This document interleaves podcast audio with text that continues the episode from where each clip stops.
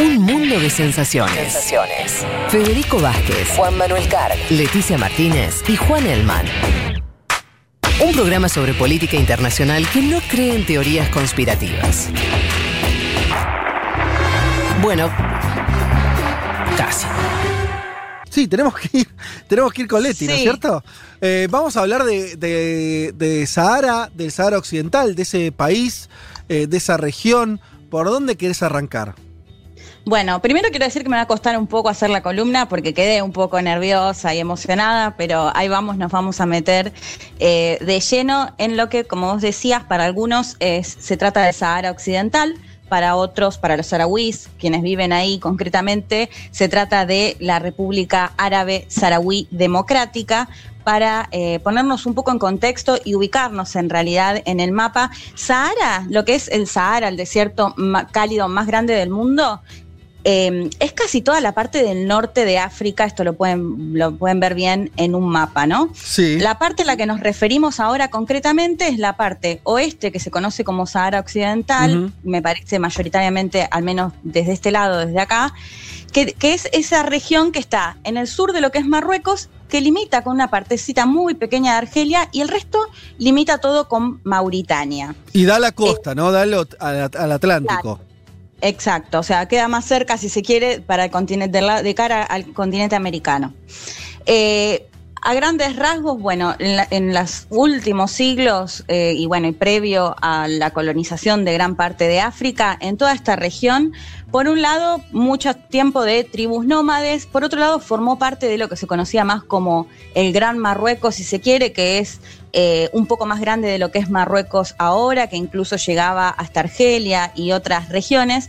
Pero lo que nos interesa, la parte más contemporánea, si se quiere, me parece que tenemos que ir, o una de las fechas claves es 1885, en realidad entre 1884 y 1885, se realiza la conferencia de Berlín, que es ese evento que se da en Alemania y que seguramente habrán visto alguna imagen o algu- alguna caricatura donde se puede ver eh, imágenes de funcionarios europeos con una torta que dice África repartiéndose justamente al continente africano, que es una situación similar a lo que se vivió con, o, su similitud con los tratados de Sykes-Picot ya en el siglo XX, que también fue la división en gran parte de lo que es Medio Oriente entre Reino Unido y Francia.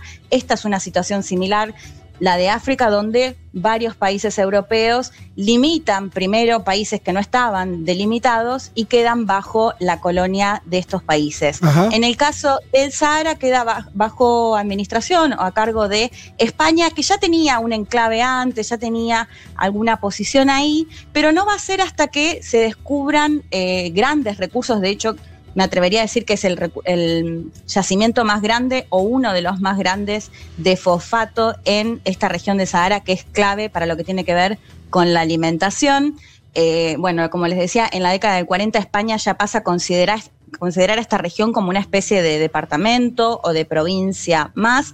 Va a depender directamente del gobierno de España. Eh, bueno, les contaba lo del fosfato y de hecho eh, una de las cosas más conocidas tenía que ver con una empresa directamente española, Fosfatos de Bucrá, que operaba directamente ahí. Digo esto con por ahí el interés que se había despertado por parte de España para estar en esta región del Sahara. Además es una región muy rica en pesca, vos lo decías antes, eh, Fede.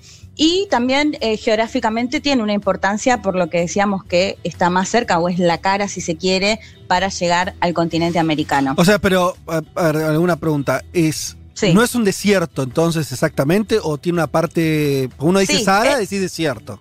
Es desierto. Lo que yo Ah. aclaraba es que no es solo que el desierto, cuando nos referimos al desierto de Sahara, es esta parte, sino que el desierto de Sahara es No, casi es todo el norte grande. de África. Claro, es claro. grandísimo. Obvio, obvio. Pero bueno, te, te hace referencia generalmente al Sahara o Sahara Occidental, a esta parte a la que nos estamos refiriendo hoy, que es muchísimo más pequeña de, de lo que es todo el Sahara, que abarca a todos los países del norte. Sí, del bueno, Magreb. nos estás hablando de este territorio porque es un territorio también en disputa, es un territorio que.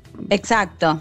Estaba dando este contexto para decir que, bueno, que fue una colonia española eh, que pasó a, cargo, ser cargo, o sea, a ser como una especie de departamento de provincia más de España. Y lo que empieza a pasar, o uno de los puntos principales, tiene que ver con las décadas del 60 y del 70. Les contaba antes sobre eh, la Convención de Berlín y esta repartición entre los países europeos de África. Y en los 60 y en los 70 lo que se empieza a ver es justamente el crecimiento de los movimientos independentistas. Creo que lo hemos comentado en otra columna, uno de los casos más emblemáticos tiene que ver con su vecino Argelia, que era colonia de Francia y siempre, siempre recomiendo ver la película La batalla de Argel para entender porque es uno de los casos eh, más emblemáticos, como les decía, de todo los del movimiento independentista, el movimiento de liberación argelino eh, de Francia. Bueno, eh, daba este contexto porque en toda la década del 60 y 70 lo que se va a ver en África justamente es la independencia de estos países que tienen cuatro o cinco décadas de, que dejaron de ser colonia, ¿no? Muy, muy recientes.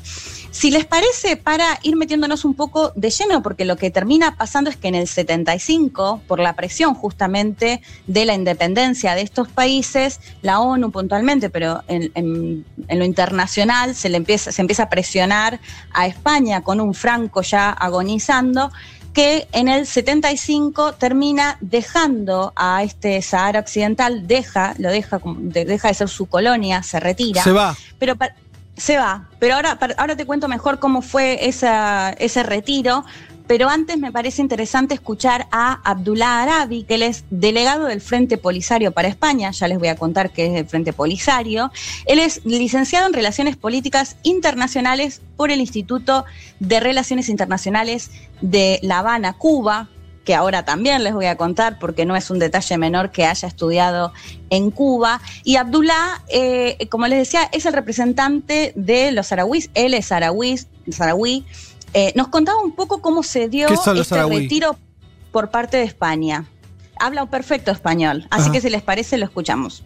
La situación del Sáhara Occidental tiene sus orígenes en el año 75 como consecuencia del abandono por parte de España del territorio y al pueblo saharaui y su inmediata ocupación militar e ilegal por parte de Marruecos y por Mauritania, dos países que junto con España habían firmado unos acuerdos tristes, lamentables. Como consecuencia de esos acuerdos, España abandonó el territorio y dejó las puertas abiertas a la ocupación por parte del norte por Marruecos y hacia el sur por parte de Mauritania. Al pueblo saharaui se le abre una situación complicada. Una parte de ese pueblo no pudo salir de los territorios antes de, la, de que se consumara esa ocupación y otra parte que logró salir son parte del pueblo que se encuentran actualmente en los campamentos de población refugiada en la zona argelina de Tindó.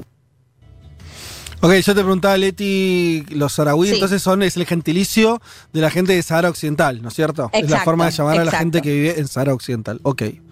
Exacto. Bueno, un poco lo que nos contaba Abdullah en el 75, como les decía antes, por la presión internacional, España se retira con el pedido de Francia, que hay que decir que siempre apoyó a Marruecos, Marruecos también fue colonia de Francia, colonia francesa, y Estados Unidos le piden de alguna manera a España que evite una guerra con Marruecos, que Marruecos mm. venía pidiendo este territorio como propio, haciendo referencia a una cuestión histórica, y acá les recomiendo un documental que se llama Hijos de las Nubes, la última colonia africana, que lo produce Álvaro Longoria junto con el actor español muy reconocido Javier Bardem, que es interesante porque él cuenta que siendo español no conocía la situación de los sarauís y que no la conoce hasta que va a los campamentos de refugiados en Argelia y se empieza a interesar por la cuestión. De, hecho, en el documental se ve que termina yendo incluso hasta la ONU en la Comisión de Descolonización y demás para pedir por la causa de los sarauís. Así que se las recontra, recomiendo, les recontra recomiendo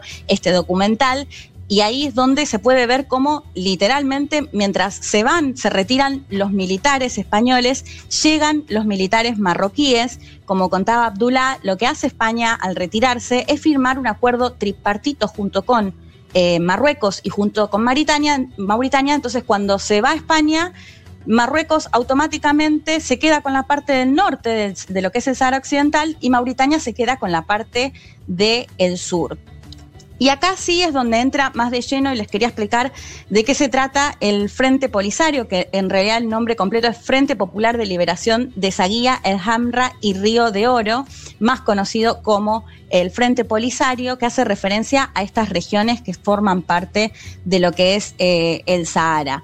Se conforma un par de años previo a que se vaya a España, en el 75, y tiene como principal, eh, o surge después de lo que era el Movimiento para la Liberación del Sahara, que se había fundado en 1967 y que tenía como figura a Mohamed Sidi Brahim Basiri. Y es interesante porque él va a ser un caso que siempre se lo va a nombrar porque este, este líder de este movimiento es desaparecido cuando aún era colonia de España en unas protestas que ya se habían empezado a dar contra eh, España justamente para dejar de ser colonia y es desaparecido el 17 de junio de 1970. Nunca se supo más nada, pero sí esto sirvió como antecedente para lo que va a ser después el Frente Polisario que se va a convertir en la representación política por un lado y también en la representación más armada y de lucha porque ahora lo vamos a contar, pero después de todo esto hubo una guerra que duró 16 años. Les contaba antes el caso de Abdullah Arabi, a quien entrevisté para esta columna. Les decía, él es saharaui, o sea, nació eh, en, en, el Sahara Occidental, en la República Árabe Democrática Saharaui, y huyó a los 10 años con toda una, una situación muy compleja porque se escapan de eh, pero terminan yendo a Argelia, donde los reciben en los campos de refugiados, hasta que finalmente se les da asilo en España. Y pasa a ser conocido como el Grupo de los 21, así se los conoce al grupo de 21 jóvenes que de manera, o sea, no juntos, sino por separado, deciden escaparse y hacen toda esta hazaña que después van a terminar siendo reconocidos como una especie de, héroes, digamos, si se quiere, dentro de la comunidad. Pero si les parece, lo escuchamos al propio Abdullah Arabi como él mismo contaba parte de su historia. Dale. Yo formo parte de un grupo que se conoce como el Grupo de los 21, que cuando surgió la ocupación éramos eh, niños y vivimos 10 años bajo la ocupación y luego nos organizamos en un grupo para escaparnos de la parte ocupada por Marruecos y nos hemos incorporado al Frente Polisario y hemos podido realizar nuestros estudios y hoy en día estamos eh, todavía en el marco del Frente Polisario y seguimos en contacto, seguimos formando ese grupo y nos conocen con ese término de los 21. Somos una generación, digamos, en enlace entre la parte ocupada, los campamentos, eh, los estudiantes y yo prefiero siempre centrarme en la historia del pueblo, que es al fin y al cabo lo que representa la historia de cada saharaui. Cada saharaui tiene su historia particular, pero es al fin y al cabo la historia del pueblo saharaui, un pueblo que lleva sufriendo un drama desde hace 45 años y algunos lo sufren en la parte ocupada, otros en los campamentos refugiados y otros en la diáspora. Bueno, ahí un poco eh, Abdullah nos contaba cómo se ubica ahora la población, pero antes quería contar otro hecho para analizar un poquito más eh, lo que tiene que ver cómo está compuesto en definitiva o cómo o en dónde se encuentran actualmente los eh, ciudadanos del Sahara Occidental. Primero les decía, en el 75 cuando se va a España, el Frente Polisario toma las armas y se va a una lucha con Marruecos y con Mauritania para pedir, para expulsarlos básicamente de ese territorio que consideraban propio y que lo consideran república. A los cuatro años de haber comenzado la guerra, Mauritania acuerda y se va de este territorio, lo deja. Ese territorio que estaba más en la parte del sur queda en manos de los saharauis. La parte del norte, sobre todo, que, estaba en, que está bajo administración eh, marroquí o bajo ocupación, como plantean los saharauis, va se va a extender durante 16 años una guerra entre ambos eh, bandos. ¿Qué va a pasar en este contexto o durante estos 16 años? Marruecos va a mandar a construir un muro de casi 2.500 kilómetros, que ahí según lo que se veía en el documental, se cree que es la segunda eh, frontera un muro más larga después de lo que tiene que ver con la muralla china, para que tengamos una idea, y habla de cientos de miles de minas que están en este territorio donde se construyó justamente este muro. Si les parece, ahora volvemos a escuchar a Abdullah Arabi ya en el último audio de él, que nos contaba un poco por qué Marruecos decidió construir este muro que, como les decía, eh, tiene un poco más de 2.500 kilómetros. Lo escuchamos. Es un muro defensivo que ha construido Marruecos para protegerse de los ataques del ejército saharaui durante los 16 años que duró la guerra. Es uno de los muros más eh, grandes del mundo y está también lleno de campos minados, alambradas, eh, para protegerse y proteger las zonas ocupadas y así poder saquear los recursos naturales del Sáhara Occidental. Cuando hablamos de territorios liberados, es la zona que queda a la otra parte del muro que controla el Frente Polisario y que es donde están las regiones militares y donde nosotros eh, construimos en los territorios liberados, que es la parte de nuestro país que no pudo ocupar Marruecos y está bajo nuestro control. Los campamentos de población refugiada se encuentran en Argelia, en la zona de Tinduf, que es una zona argelina por cuestiones de seguridad para que no puedan ser bombardeados por la aviación marroquí. Y luego están las ciudades que están en la parte ocupada bajo ocupación marroquí y donde vive también nuestra población y sufre las violaciones de los derechos humanos. Bueno, ahí Abdullah lo que nos contaba esto del muro, que le decía que está lleno de minas, un muro extensísimo, y em, la guerra que duró 16 años se va a extender hasta el 91, cuando se acuerda, se, hace un acuerdo de paz junto con la ONU, y ahí va a entrar una particularidad, porque lo que dice Naciones Unidas es, bueno, la solución a este conflicto es que se lleve adelante un referéndum en eh, el Sahara Occidental entre los saharauis para ver qué deciden y de ahí en más avanzar. Ahora les voy a contar, o, más adelante, ya voy terminando, pero básicamente este referéndum no se llevó adelante nunca hasta la actualidad. ¿Qué es lo que dice Marruecos? Bueno, por un lado, yo les contaba antes lo de las reservas del fosfato. Hay que decir que el fosfato que se saca de esta región del Sahara representa el 20% actual de las exportaciones de Marruecos. Digo, en base a lo que sobre todo contaba Abdullah, de que la intención de Marruecos es quedarse ahí por los recursos naturales. Pero básicamente del argumento que da eh, el gobierno marroquí o el reino marroquí en realidad eh, es decir que es un territorio que le pertenece históricamente, que es un territorio que forma parte de, Marruecos. Y la otra cuestión que plantea, y acá entra muy por arriba, lo digo, pero entra otro conflicto con su país vecino, que es limítrofe con Argelia, porque lo que dice es que es Argelia quien fomenta justamente todo esto y que es, de hecho, es en Argelia donde están estos campos de refugiados, hay que decir, personas que viven hace más de 40 años en campos de refugiados, que sabemos que los campos de refugiados en todo el mundo están en situaciones completamente precarias. Bueno, gente que vivió ahí, gente que nace ahí mismo en estos territorios en Argelia.